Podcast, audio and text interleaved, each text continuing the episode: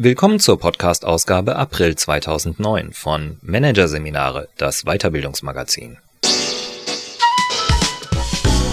Dieser Podcast wird Ihnen präsentiert von www.konkurrenzberater.de. Der Konkurrenzberater zeigt Mittelständlern, wie sie mit bordeigenen Mitteln ihren Wettbewerbsvorsprung in der Krise ausbauen können.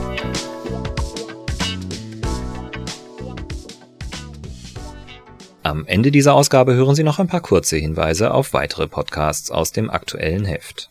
Doch zunächst Kreativität als Strategie. Wie aus Ideen Innovationen werden. Von Jens Uwe Meyer. Es klingt paradox. Ausgerechnet jene Unternehmen, die sich besonders um die Förderung von Kreativität bemühen, landen häufig im Innovationsstau. Ideenprofi Jens-Uwe Meyer hat das Phänomen untersucht und dabei eine ganze Reihe von Missverständnissen aufgedeckt, die über Kreativität kursieren. Die fünf größten kreativen Denkfehler und ihre Folgen. Hier ein kurzer Überblick des Artikels. Kreativer Imperativ. Warum wir zu Kreativität gezwungen sind. Wichtige Vorgaben. Warum Beschränkungen Kreativität fördern und nicht behindern. Nicht prozesstauglich wie Innovationsprozesse Innovationen verhindern. Fehlende Konzeptkreativität. Warum selbst die besten Einfälle nicht zum Selbstläufer werden. Kreativer Überschuss. Wie Ideen Ideen blockieren. Schräge Tische und bunte Hütchen. Wie der Mythos entstanden ist, Verrücktsein fördert Kreativität. Kreativität hat Karriere gemacht. Manager wünschen sie sich von ihren Mitarbeitern. Trendforscher bezeichnen sie als die Schlüsselkompetenz der Arbeitswelt von morgen. Und auch in der Politik hat sie eine starke Lobby. So hat etwa die Europäische Union 2009 zum Jahr der Kreativität und Innovation erklärt. Und Bundeskanzlerin Angela Merkel hat unlängst sogar den kreativen Imperativ ausgerufen. Wir sind gezwungen zur Kreativität, sagte sie auf dem Weltwirtschaftsforum in Davos. Die eingängige Logik, die hinter diesen Worten steht, fußt auf zwei Argumenten. Erstens, es gibt irgendwo auf der Welt immer einen, der Material und Arbeitskraft billiger beschaffen kann. Zweitens, der Know-how-Vorsprung der westlichen Wirtschaftswelt schmilzt dahin, vor allem durch das Internet, über das Wissen vielen frei zugänglich ist. Mithin bleibt den hiesigen Unternehmen eigentlich nur eine Chance, um konkurrenzfähig zu bleiben. Innovationen. In vielen deutschen Firmen ist diese Botschaft längst angekommen. Es wird getüftelt und getestet, sinniert und studiert, innoviert und rumprobiert, bis die Köpfe rauchen. Doch während einige Firmen sich so bereits passable Plätze im globalen Wettbewerb gesichert haben, will es bei anderen mit der Kreativität nicht klappen. Allen Kreativbemühungen zum Trotz kommen am Ende keine zählbaren, geschweige denn geldwerten Innovationen heraus. Die Gründe für die kreative Klemme liegen zumeist in einem der vielen Missverständnisse begraben, die sich trotz oder gerade wegen der ganzen Diskussion um Kreativität hartnäckig halten. Am weitesten verbreitet ist wohl jenes, dass Kreativität sich dort am besten entfaltet, wo dem Geist keine Grenzen gesetzt sind. Nur wer den Gedanken freien Lauf lässt, kann sein Kreativpotenzial voll ausschöpfen, so der Glaube. Lassen Sie uns doch einmal vollkommen frei denken. Wie könnten wir unsere Produktivität steigern? Was wie eine Erfolgsanleitung für neue Ideen klingt, führt tatsächlich geradewegs in die Kreativitätsblockade. Der menschliche Geist ist so konzipiert, dass er nur dann zur kreativen Hochform aufläuft, wenn er vor eine konkrete Herausforderung gestellt wird. Dabei fällt der Aktivierungsgrad umso höher aus, je spezifischer das zu lösende Problem ist. Eher vage formulierte Aufgabenstellungen wie die Vorgabe, beliebige Ideen zur Produktivitätssteigerung zu entwickeln, werden unbewusst als unwichtig bewertet.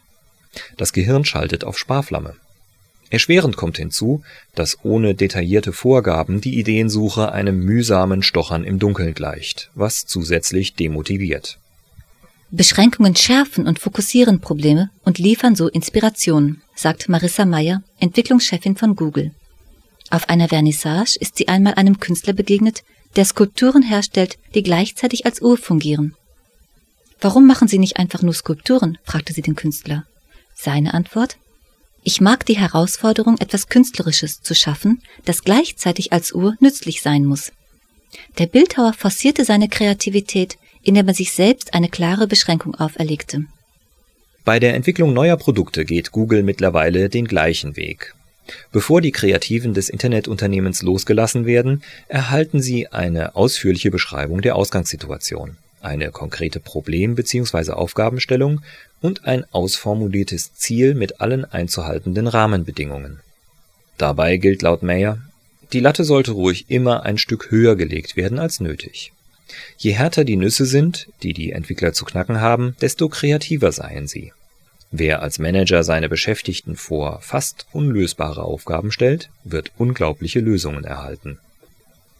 Eine äußerst harte Nuss hatte vor einiger Zeit ein Trupp von Ingenieuren der Boeing-Werke in Renton in der Nähe von Seattle zu knacken.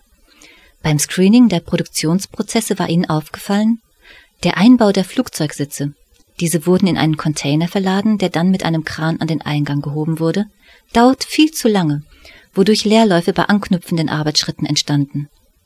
Die radikale Beschränkung, der sie unterworfen waren, eine Lösung durfte fast nichts kosten. Für eine entsprechende Entwicklung stand kein Budget bereit. Also suchten die Ingenieure nach einer bereits vorhandenen Technik, die sie adaptieren konnten. Auf einem Bauernhof wurden sie fündig. Ein Förderband zum Heustapeln schien ihnen als Verladeinstrument für die Sitze wie geschaffen. Sie fragten den Bauern, ob er so ein Gerät für die Boeing schweißen könnte. 1200 Dollar, antwortete er. Drei Tage später war das Band für die Boeing 757 fertig. Die ersten Tests waren so erfolgreich, dass sich die Montageteams der 737, 767 und 777 kurze Zeit später auf dem Bauernhof die Klinke in die Hand gaben. Ab sofort wurden alle neuen Verkehrsmaschinen via landwirtschaftlichen Nutzgerät mit Sitzen bestückt. Die radikale No-Budget-Beschränkung war die eine Voraussetzung des kreativen Coups des Boeing-Teams. Die andere? Das Team arbeitete als sogenannte Ideenguerilla vollkommen autonom. Die Ingenieure mussten weder dem Entwicklungsleiter ein Exposé über den geplanten Einsatz des landwirtschaftlichen Geräts vorlegen, noch mussten sie der Qualitätssicherung Rede und Antwort stehen. Sie arbeiteten jenseits der üblichen Prozesse. Den genau gegenteiligen Weg ist im vergangenen Jahr ein Industriekonzern aus Nordrhein-Westfalen gegangen.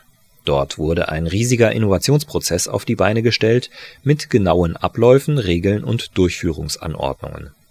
Herausgekommen sind ordnerweise ausgefüllte Formulare und Vordrucke, in denen Ideen für neue Produkte, technische Verfahren und Herstellungsschritte skizziert sind Umgesetzt wurde kaum eine dieser Ideen, zur erfolgreichen Innovation hat es keine gebracht. In dem Unternehmen waren sie einem weiteren weit verbreiteten Irrtum über Kreativität aufgesessen, jenem, dass sich Kreativität in Prozesse zwängen lässt.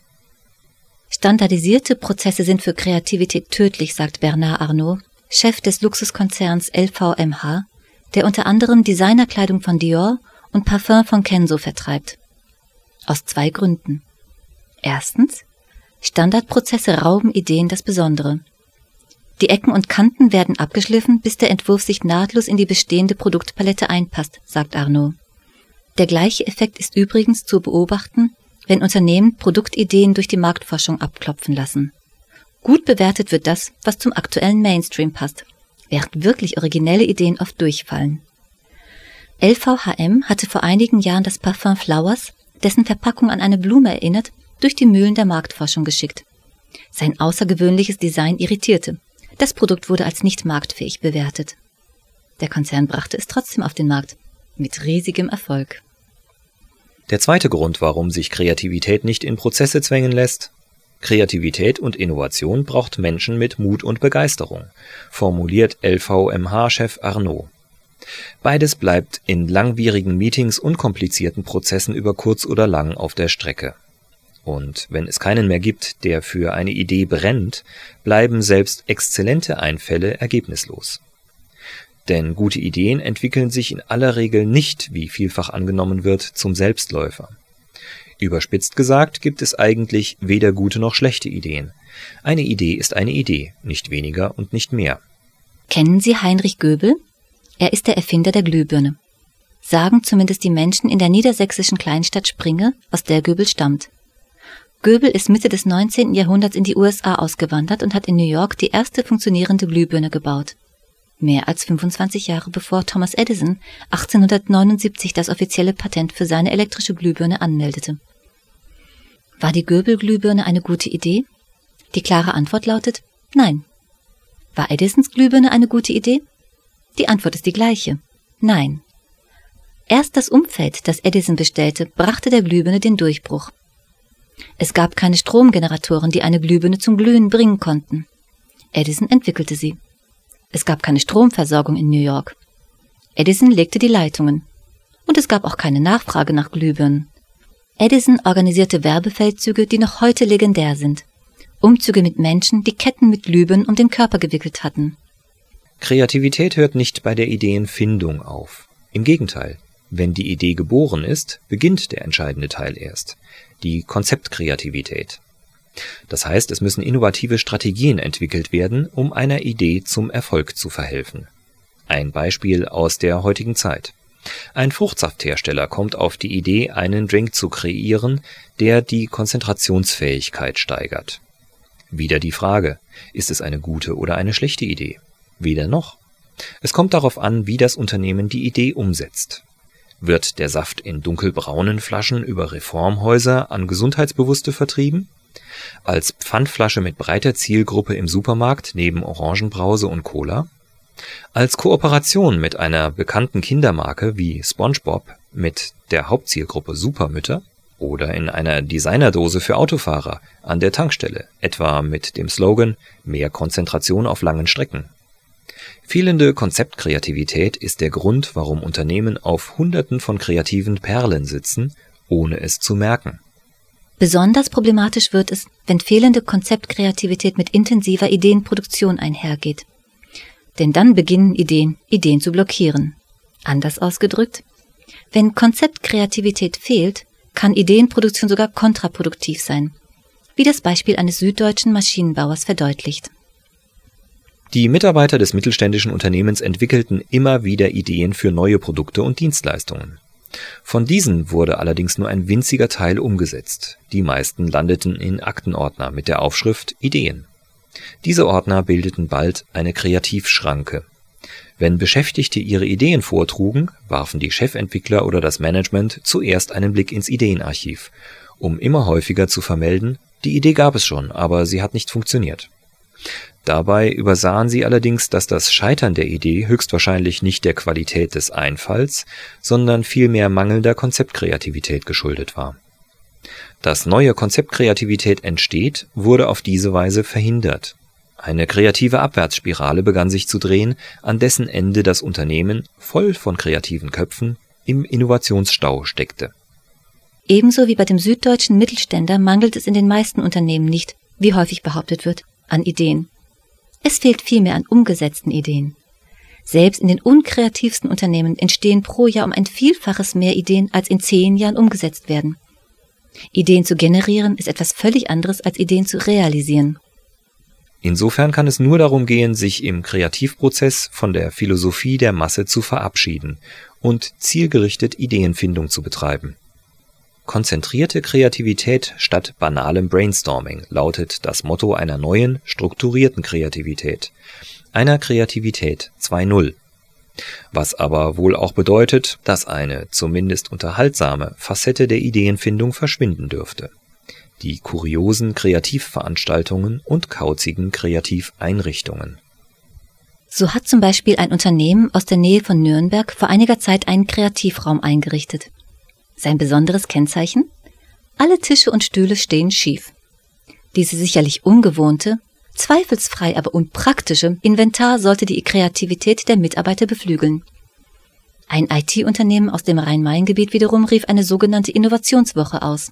Alle Mitarbeiter mussten bunte Papierhütchen aufsetzen, um dann zu trommeln, Urschreie loszulassen und um die Wette zu laufen, wobei die Ideen in diesem vermeintlich verrückt kreativen Ambiente wie von allein sprudeln würden. So zumindest die Hoffnung. Dass Verrücktsein wirklich die Kreativität fördert, dafür gibt es jedoch keinen einzigen Hinweis. Vergleicht man den Output von Kreativitätsworkshops mit halbem Zirkusprogramm und jenen, die in kargen Besprechungsräumen stattgefunden haben, zeigt sich, dass die Qualität der Ergebnisse die gleiche ist. Die vermeintlich verrückten Aktionen sind nette Garnitur. Ideen fließen trotzdem. Der Irrtum, dass Verrücktsein und Kreativität zwei Seiten derselben Medaille sind, rührt wahrscheinlich daher, dass kreative Lösungen dem Betrachter häufig verrückt erscheinen. Und zwar deshalb, weil sie Dinge vereinen, die in unserem Verständnis eigentlich nicht zusammengehören. Denn genau das ist Kreativität. Die neue Vernetzung von Wissen aus verschiedenen Gebieten. Im Kreativprozess wird also kein originäres Wissen erzeugt, sondern vorhandene Wissensfragmente werden wie beim Puzzle neu zusammengesetzt. Was entsteht, wenn Börsenwissen und Comedy-Know-how aufeinandertreffen? Wallstrip.com, eine Mischung aus Finanzanalyse und Slapstick, äußerst erfolgreich in den USA. Was geschieht, wenn ein Architekt einen Termitenhaufen studiert? Er entwickelt neue Ideen für Belüftungssysteme. Und was passiert, wenn ein Fußballmanager sich mit Immobilienwirtschaft befasst? Dann baut er Teile seines Stadiums in Wohnungen um. Kürzlich so geschehen beim Londoner Fußballclub Leighton. Ab 300.000 Euro aufwärts ist dort jetzt ein Apartment mit exklusivem Blick auf den Platz zu haben. Fußballverrückte bezeichnen das Apartmentkonzept sicher als geniale Idee. Wer nichts mit Fußball anzufangen weiß, findet es wahrscheinlich einfach nur, nun ja, verrückt.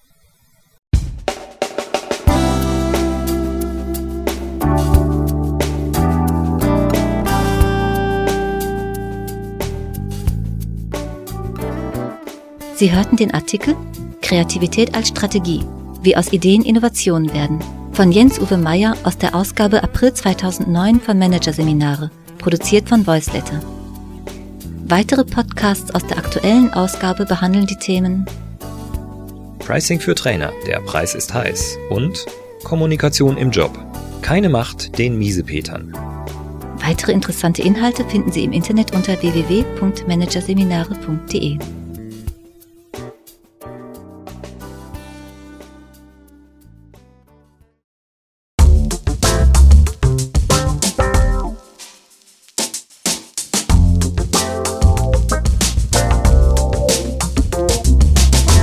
Das war der Podcast von Managerseminare, das Weiterbildungsmagazin. Ausgabe April 2009.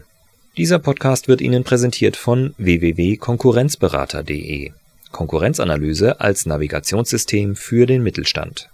Übrigens, mit unserem neuen Beratungskonzept entwickeln wir für Sie innerhalb von 24 Stunden einen strukturierten Einstieg in eine professionelle und systematische Markt- und Wettbewerbsbeobachtung. Weitere Informationen finden Sie unter www.konkurrenzberater.de.